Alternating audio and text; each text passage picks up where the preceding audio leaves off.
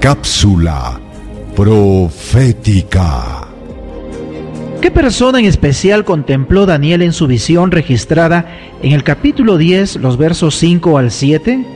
La Biblia dice, y alcé mis ojos y miré, y he aquí un varón vestido de lino, y ceñido sus lomos de oro de Ufaz. Su cuerpo era como de berilo, y su rostro parecía un relámpago, y sus ojos como antorchas de fuego, y sus brazos y sus pies como de color de bronce bruñido, y el sonido de sus palabras como el estruendo de una multitud.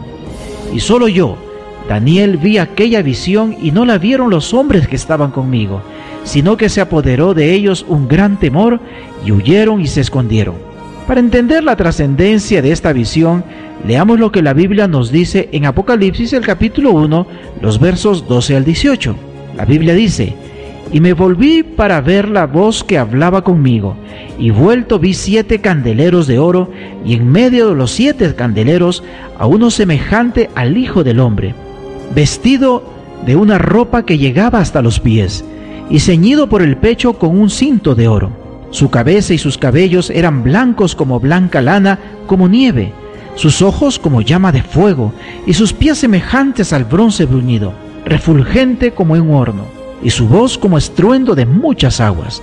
Tenía en su diestra siete estrellas, de su boca salía una espada aguda de dos filos, y su rostro era como el sol cuando resplandece en su fuerza. Cuando le vi, caí como muerto a sus pies, y él puso su diestra sobre mí, diciéndome, no temas, yo soy el primero y el último, y el que vivo y estuve muerto, mas he aquí que vivo por los siglos de los siglos. Amén. Y tengo las llaves de la muerte y del Hades.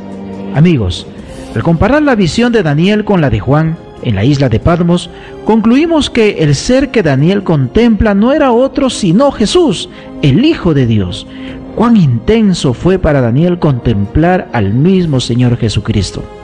Aquí, una breve interpretación de los símbolos. Vestido de lino. Era la vestimenta sacerdotal, hecha en lino. Representa la pureza de Cristo y su obra mediadora como nuestro sumo sacerdote. Ceñido con oro. Representa la disposición de Cristo para hacer lo que sea necesario por su pueblo y su iglesia. Ojos como antorchas de fuego. Revela la firmeza de su semblante que aterroriza a los enemigos, quienes no soportan ver su rostro. Brazos y piernas como bronce.